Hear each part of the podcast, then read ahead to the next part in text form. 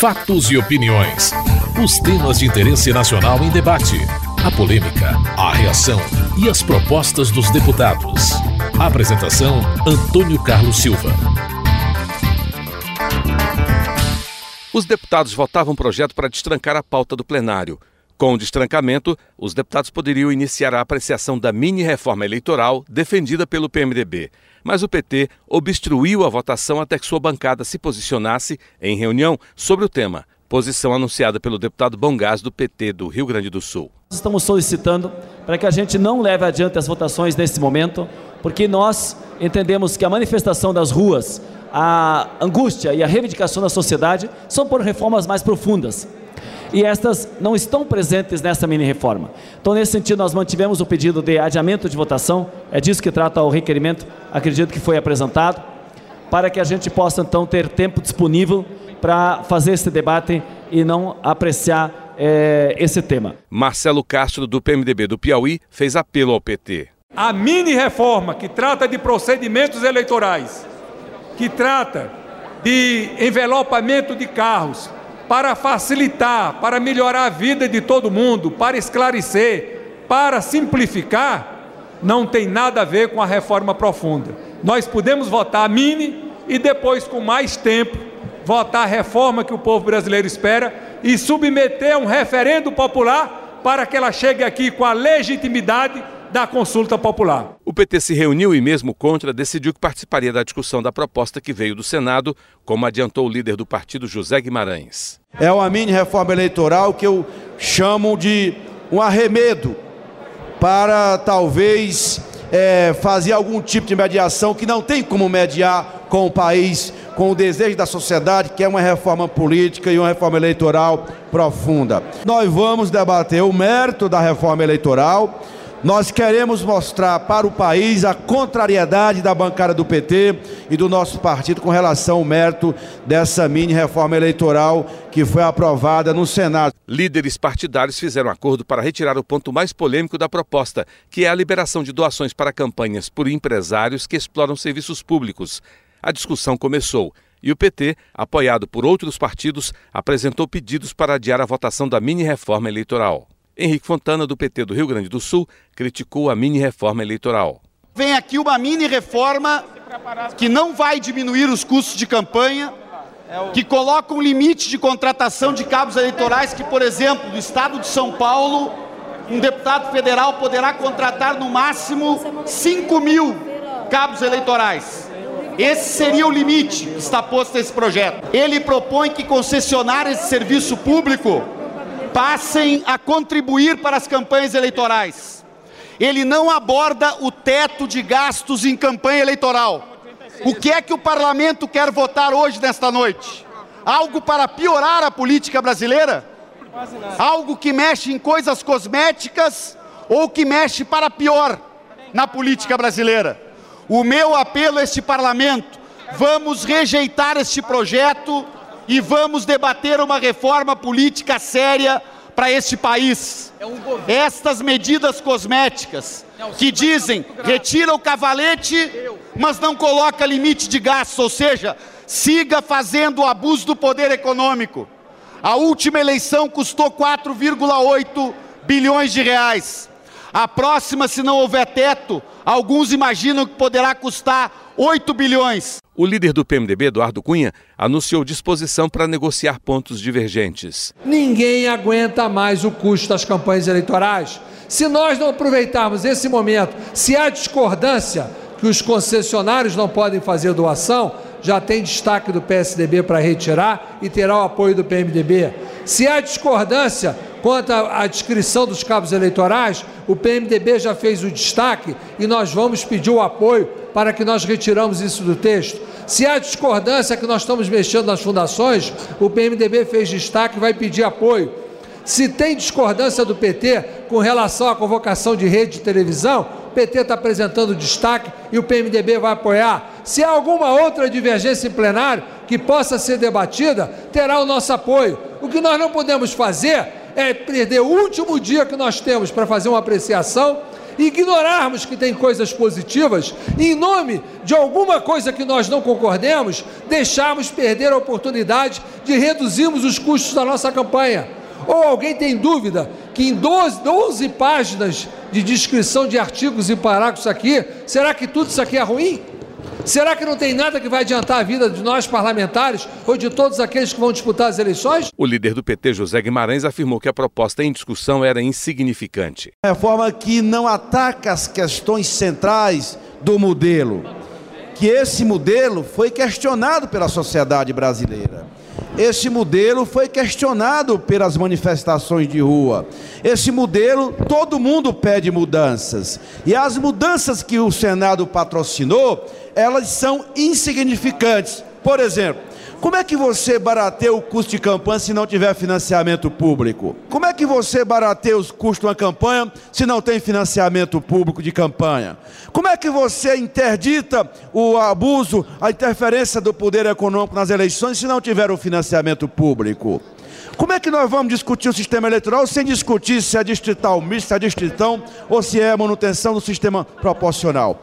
Para nós do PT, senhor presidente, essa reforma que nós, nós estamos tendo a bancada do PT um ato de muita boa vontade com a nossa base, porque a nossa posição anterior era de obstrução total. Nós estamos discutindo o mérito da reforma e ao PT a posição correta é firmar uma posição para o país de que nós somos contrário a essa reforma que foi aprovada no Senado Federal. É uma reforma ínfima, não toca em nada, é um faz de conta. Silvio Costa, do PTB de Pernambuco, questionou o PT. O Brasil inteiro pede para que esta casa diminua o custo de campanha. O Brasil inteiro pede que as prestações de conta das campanhas sejam mais transparentes. A campanha será barateada em pelo menos 40%. E como é que o PT está se colocando contra num momento importante desse? Este é um projeto importante para o eleitor, importante para o país. Isso não é reforma política, é uma reforma eleitoral que vai baratear sim as campanhas no Brasil. É importante que esta casa vote esse projeto. O líder da minoria, Nilson Leitão, do PSDB de Minas Gerais, defendeu as mudanças criticando o modelo atual. O Senado aprova uma reforma pequena, modesta, simples, mas que já reduz o custo de campanha. Novamente vem o PT e lidera um cordão para dizer: olha, essa reforma não é o que o Brasil precisa. Qual reforma que o Brasil precisa? Eu pergunto aqui às lideranças do governo. Qual reforma? É a reforma do caos para continuar contratando o cabo eleitoral a quantidade que quiser, uma cidade com 30 mil eleitores, às vezes se contrata 3 mil, 4 mil pessoas para trabalhar. É nessa bagunça da, do, do, do econômico que vai valer mais do que as ideias. É na bagunça do financeiro que vai continuar elegendo muitos representantes dessa casa e de outras, e das prefeituras, e das câmaras de vereadores, da Assembleia Legislativa. Na votação do pedido para retirar a mini-reforma da pauta, o PT tinha o apoio do PSB, PTB, PCdoB, PDT e PSOL. O PMDB e outros partidos queriam aprovar o projeto, que precisava ser votado pela Câmara, Senado e sancionado pela presidenta Dilma Rousseff até o dia 5 deste mês, para que valesse já nas eleições do ano que vem. Ciba Machado, do PT do Acre, chamou a atenção para os pontos que o partido critica. Em 2006, nós fizemos um esforço dessa natureza. Na verdade, se tirou o showmício dos comícios, não reduziu um real do custo de campanha, porque o que está se discutindo aqui não é em si aquilo que se vai usar para material de campanhas eleitorais. O que está se discutindo aqui é o custo da campanha eleitoral e as fontes financiadoras. São esses pontos que o PT insiste em chamar a atenção desta casa para a discussão. Uma discussão sadia, bacana. Danilo Forte, do PMDB do Ceará, criticou a posição do PT de querer adiar a votação da mini-reforma eleitoral. O povo foi às ruas pedir transparência, pedir redução de custos de investimentos na política e nesse momento que a gente tem uma oportunidade não na perfeição que nós queríamos, não na profundidade que nós queremos fazer, mas no que é viável se fazer, se pode avançar sim muito, dentro da materialidade do que está se colocando aqui. Agora, requerimento nominal do requerimento, isso aqui não é escolinha do professor Raimundo, é uma negação da negação. Isso aqui é um deboche que está se fazendo com o plenário, é um desrespeito. O líder do PSB, Beto Albuquerque, negou a afirmação de que a mini-reforma reduz os custos das campanhas. Nós somos favoráveis ao fim da coligação na proporcional, somos favoráveis à cláusula de barreira e somos favoráveis à unificação das datas das eleições. Isso sim produziria mudanças cruciais na organização partidária brasileira. Esse debate, entretanto, ele não é feito com a devoção que se faz na reta final do final do prazo para uma eleição, como se fez esse remendo eleitoral.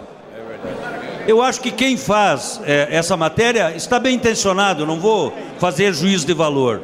Mas ninguém pode dizer, não é verdade, que esse projeto reduzirá custos de campanha. Não é verdadeiro isso. Mendonça Filho do Democratas de Pernambuco discorda do líder do PSB.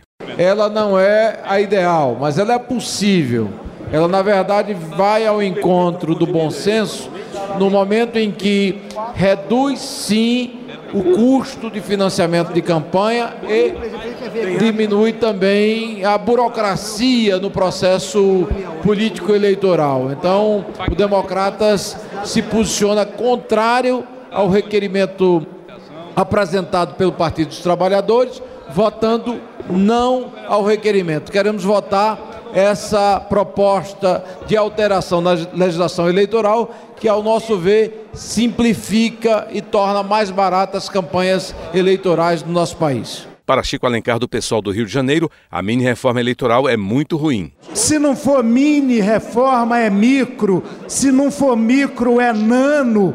Na verdade, é uma contra-reforma. O projeto aqui reduz a transparência já pequena dos gastos de campanha.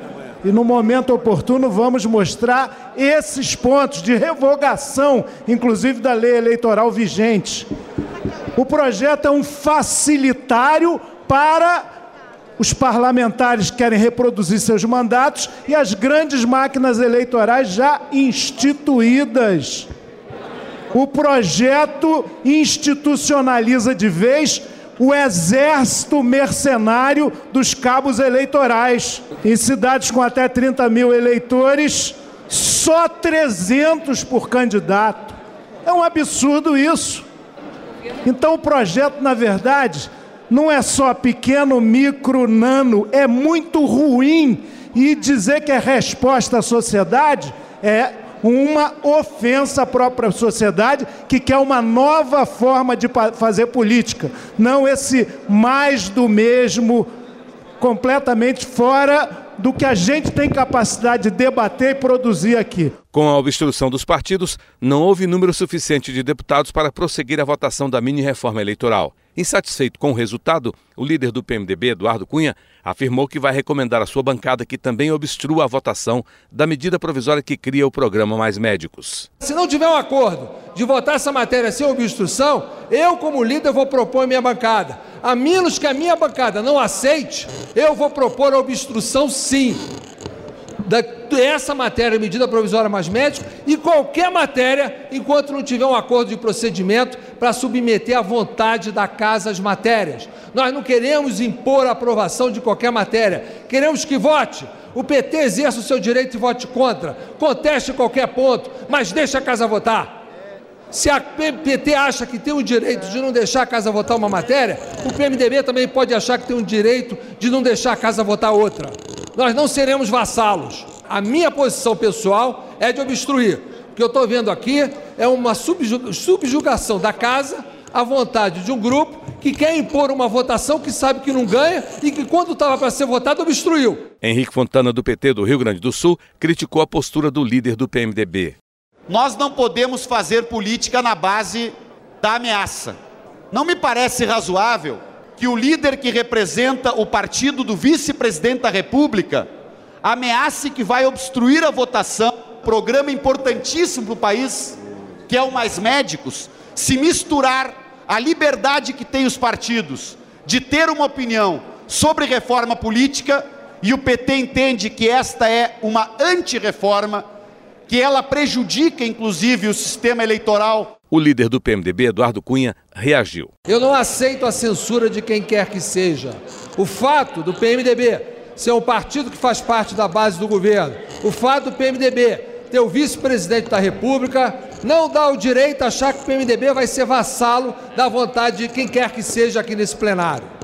O PMDB vai manifestar as suas posições. Da mesma forma que o PT tem o direito de ficar contra a reforma eleitoral, o PMDB tem o direito de usar todos os seus instrumentos para defendê-la. E se a reforma política não foi votada, foi porque o deputado que me antecedeu, no comando da liderança do PT, quando foi votada a PEC das coligações proporcionais, simplesmente obstruiu. Nós íamos votar tudo, inclusive o financiamento público para submeter o voto nessa casa, que todos sabem que não passa. Agora, se obstruíram a reforma política na hora que todos estavam combinados para votarem, e nós queremos mudar procedimentos simples eleitorais, não venham cobrar do PMDB que tem que se sujeitar à pauta que o PT coloca nessa casa.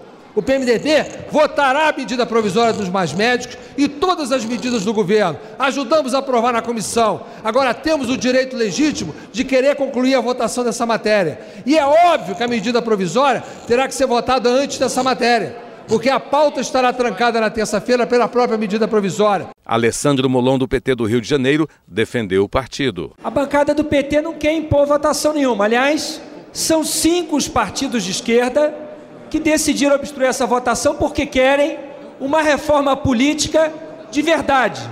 Não querem uma mini reforma eleitoral, não querem um arremedo de reforma, não querem enganar a população, querem votar a reforma política de verdade.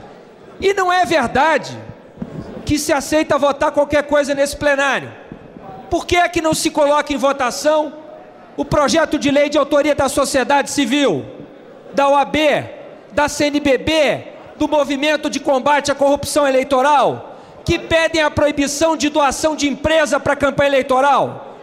Por que é que não se tem coragem de votar isso aqui nesse plenário? Isso se evita votar, porque essa matéria que não tem consenso veio para a pauta e não as outras. Então, presidente, é preciso, antes de mais nada, se dar às outras bancadas o mesmo respeito que se exige e ser coerente com aquilo que se fala. Nós não vamos participar de uma farsa. Queremos reforma política de verdade. Não queremos que a proposta do PT seja votada. Queremos que a da OAB seja votada. A da CNBB, a do Movimento de Combate à Corrupção Eleitoral. Vamos ter coragem de botar isso em plenário.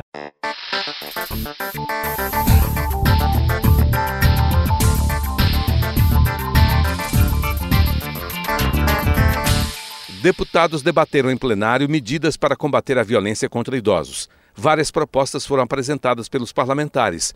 Vitor Paulo, do PRB do Rio de Janeiro, citou números da violência contra idosos. Segundo a Secretaria Nacional de Direitos Humanos, a cada 60 minutos, páginas, senhoras e senhores, são registradas cinco denúncias de violências, de violência contra os idosos no Brasil. A Secretaria de Direitos Humanos, por meio do Disque 100, recebe em média 125 queixas por dia, que equivale a 22.754 no período de janeiro a junho de 2013. Isso é um absurdo o que tem acontecido no Brasil. De acordo ainda com a Secretaria, mais de 70% dos casos dos suspeitos denunciados têm parentesco direto com a vítima. Ora, senhoras e senhores, como que, se a lei diz que é dever da família, em primeiro lugar, da sociedade em segundo lugar, e do Estado proteger e fazer cumprir os direitos da pessoa idosa, como que nós vamos entrar na casa das pessoas se o lar é inviolável?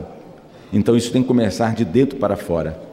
Então, isso é, essa é a política pública implementada que, que o Brasil tem que ter para dar à família base para que ele possa garantir ao, idoso aquilo que ele tem direito. Arnaldo Faria de Sá, do PTB de São Paulo, defendeu a aprovação de leis pelo Congresso que beneficiam os idosos. Casos, inclusive, que acontece em que o idoso nem fez o empréstimo consignado, mas o empréstimo consignado foi armado, foi fajutado e o idoso acaba se prejudicando. Essas violências não podem continuar acontecendo. E o pior do que isso, é violência que o próprio governo e o próprio Congresso cometem contra os idosos, a elaborar leis que interessam para os idosos, a recuperação das suas aposentadorias, das suas pensões, a mudança do fator beneficiário, a votação da PEC 555, matérias extremamente importantes, essas também são violências que se cometem contra os idosos. E essa casa tem culpa de parte dessa violência. Já devia ter mudado isso, senador Paulo Paim. Projeto 4434, 3299, aprovado no Senado, estão aqui aguardando o momento de serem colocados em pauta.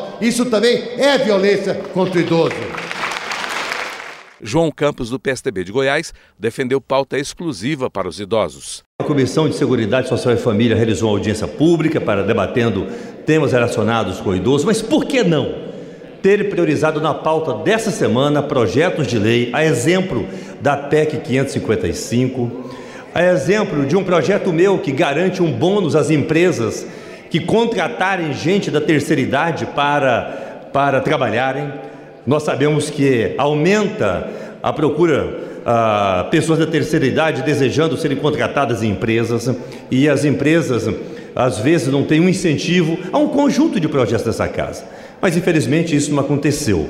Eu quero registrar porque quem sabe a gente possa no segundo momento a Câmara fazer uma pauta exclusiva para os idosos. Flávia Moraes, do PDT de Goiás, propôs a definição de uma pauta com o presidente da Câmara. Nós avançamos muito, mas o desafio ainda é grande. Fazer valer o Estatuto do Idoso, conseguir aprovar outros projetos que vêm justamente melhorar a cada dia e garantir mais direitos dos idosos é uma tarefa que cabe a todos nós. Gostaria, já antes de me pronunciar, de convidar a todos aqui presentes para nós estarmos com o nosso presidente dessa casa na semana que vem e colocarmos para ele é, é, a pauta de projetos dessa casa que falam que são de interesse dos nossos idosos, para que a gente possa agilizar essa votação e dar sentido a essa reunião que se realiza aqui hoje.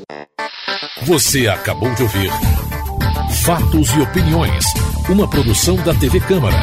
Edição e texto Antônio Carlos Silva e Eliane Breitenbach.